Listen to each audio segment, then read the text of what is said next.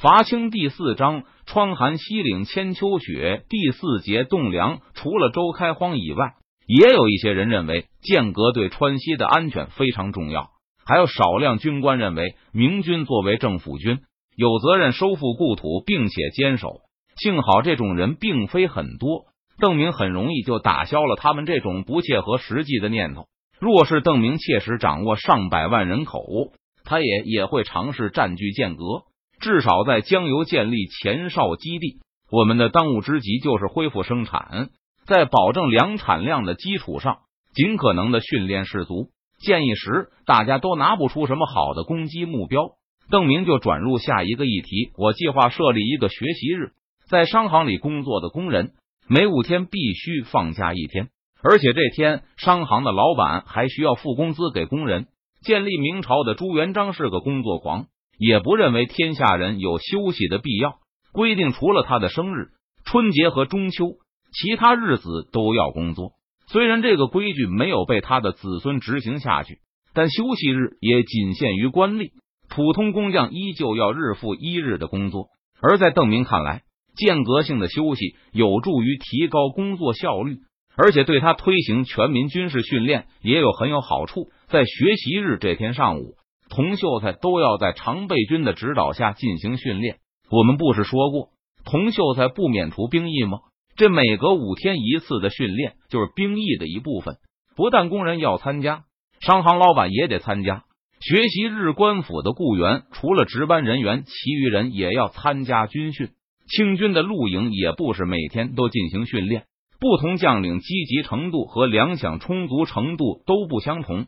清军平均每隔五天出操一个上午，有的十天出操一个上午。就是赵良栋这样的名将，顶多也就是上天进行一次军事训练，训练强度和范围根本无法和成都的常备军相比。五天一次的军训将以停为单位，每次一个上午，常备军自行决定训练内容。现在的主要目标就是让童秀才能够听懂军事命令。认识旗鼓，学会队列变化。露营官兵延续明军的传统。他们在平时或许吃的不好，但在出操那天肯定能够吃一顿饱饭。粮饷的充足同样是制约清军训练的一个重要因素。在近期没有什么战争风险的时候，各级将领总是倾向于减少训练，以节约开支。邓明既然要进行日常训练。当然也不会不考虑到这点。学习日，我们向参加训练的童秀才提供三餐，每个人定额是四斤粮食，吃不完可以带回去。生病可以不参加，但需要郎中证明或是经过士官的检查。如果无故不参加，视为逃避兵役，罚四斤粮食。现在成都工商阶层并不多，邓明制定城市人口的训练制度是未雨绸缪。更多的人还从事农业生产，凡是种田的童秀才，农忙时学习日暂停，但差额要在农闲时补齐。督府治下的每一个童秀才，只要年满十八，不满五十，每年就必须参加七十天的训练。在达到这个数字后，剩下的休息日可以自由支配。相比把大量的粮食花费在修筑通向江油间隔的道路上。邓明觉得还不如用来进行军训。由于童秀才免除了劳役，所有的修筑工作，成都都需要支付报酬，而且这对常备军也是一种锻炼，让士官能够借此锻炼控制部队的能力。军事会议结束后，知府衙门来人找邓明，说有大批权如同秀才的代表在衙门前求见邓明，你们欺负人了。正打算休息一会儿的邓明，立刻冒出了这个念头：有多少人来告状？不是刘进哥的手下连忙辩解道：“他们是来向提督道谢的，道什么谢？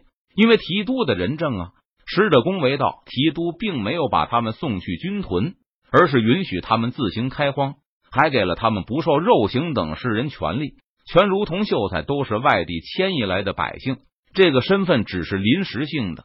等他们第一次向知府衙门纳税后，就自动转成同秀才，因此除了一个名字外。”和童秀才并无丝毫不同，可这次明军向成都送回大批贵州、陕西人，这些人同样是退役军人，不过他们的身份不是前明军府兵，而是前清军府兵。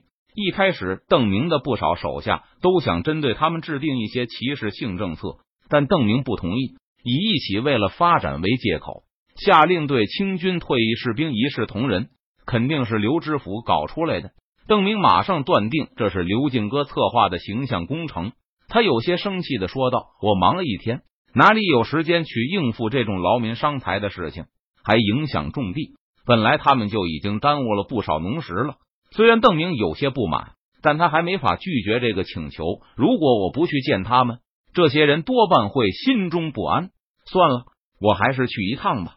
想到这里，邓明就穿戴整齐，带着几个卫兵赶去知府衙门。他原先的卫士都专职去常备军当军官了，现在卫队都换成了三堵墙的人。不过这个邓明倒是冤枉刘进哥了。这次感恩活动确实贵州和陕西人的自发行动。不过，在听说这个消息后，刘进哥倒是非常支持，赏了提议人一些欠条，还派出卫兵维持秩序。谭小庄就是代表团中的一个。他被送到成都后，本以为会再次进入一个军屯，成为府兵，和其他俘虏一样。谭小庄对未来的命运已经有了心理准备，反正一直都是这种生活，他相信自己能够适应的很好。只是一想起在贵州那短暂的自耕农生活，谭小庄还是有些遗憾。美好的日子，短的就好像是一场梦。所以，当成都官府宣布了他们的待遇时，谭小庄其他俘虏一样，几乎不敢相信这是真的。他们依旧可以拥有自己的财产，而且成都的税负还远远低于贵州。既然不需要承担沉重的亩税，谭小庄也一次性申请了十亩地。并梦想着明年能够把靠近自己土地的荒地再开出十亩来。看到邻居有能力从都府买到铁制农具的时候，谭小庄还是很羡慕的。他眼下只能用木质的。作为一个不享有补贴和优惠政策的前清军府兵，谭小庄的口粮都是向邻居借贷的。现在这些私人借贷年利息一般都高达五成，清军俘虏还要付更高的利息。谭小庄借的都是一年翻一番的袋子，不可能有力量去购买铁器。谭小庄知道今年是肯定还不清欠下的袋子，不过他觉得只要自己努力耕作，收获后就可以在保证口粮、种子粮的基础上稍微还一点，绝对不需要再借更多的袋子。两三年后肯定能够还清，那时凭借着几十亩属于自己的土地的产出。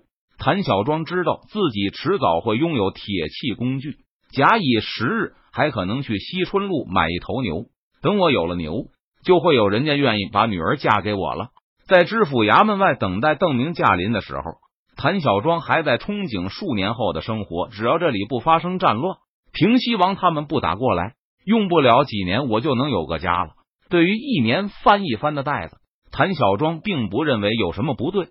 贵州的贷的利息也不会比这低。由于高税负，还清欠债的时间只有更长，就是背一辈子，然后交给儿子去，还都不稀奇。因此，谭小庄真心实意的感激邓明，希望川西能够太平下去。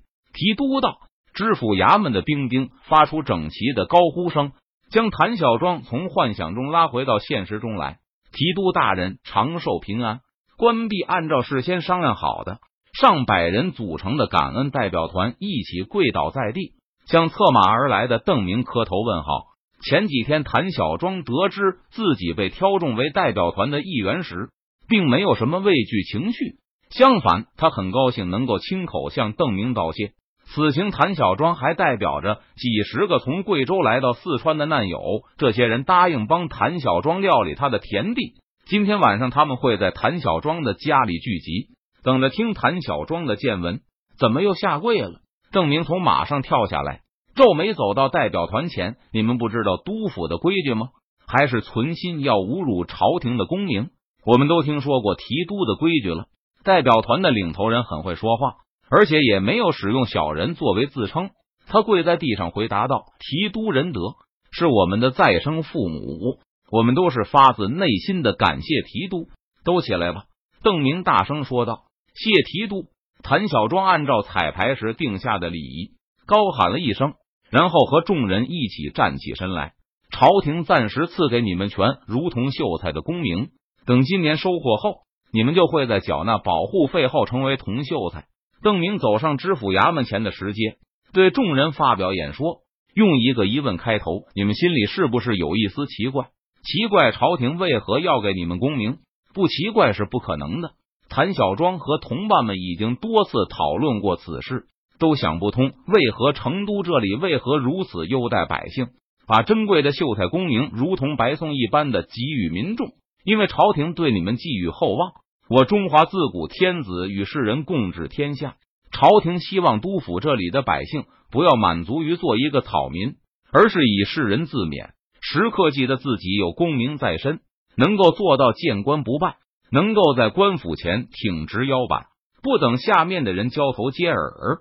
邓明就朗声说出了答案。世人应该能够做到见善若惊，嫉恶如仇，只有这样才配得上朝廷的功名。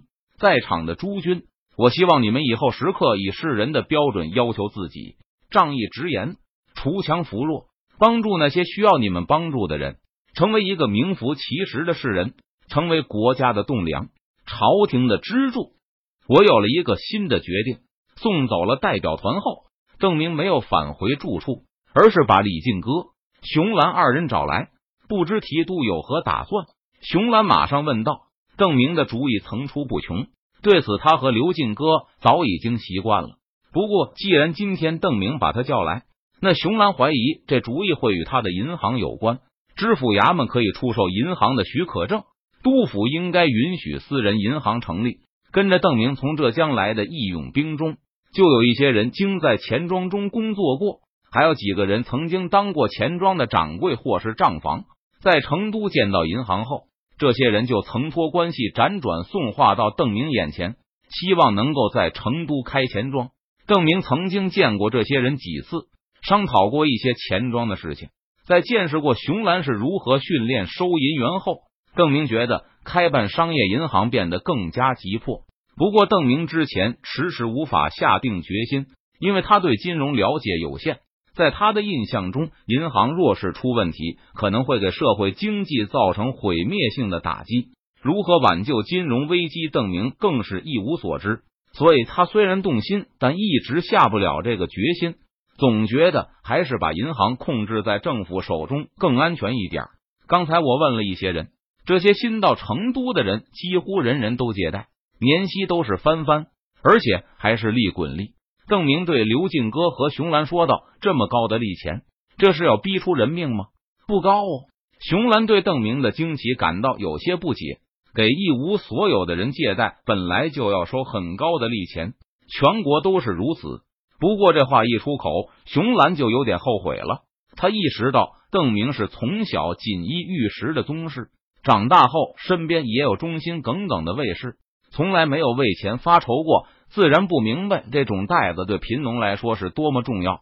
别说一年翻一番，必要时就是翻两番都有人借。这是那些贵州人和陕西人借的吧？云南人一般都是找那些赎他们回来的亲友借。川人虽然不一定有亲友，但看在同乡份上，利钱也就五成。刘进哥作为行政官，对民情的了解程度远在邓明之上。你们都知道，见刘进哥和熊兰都一点也不吃惊。邓明更加惊奇了，你们不阻止吗？为什么要阻止呢？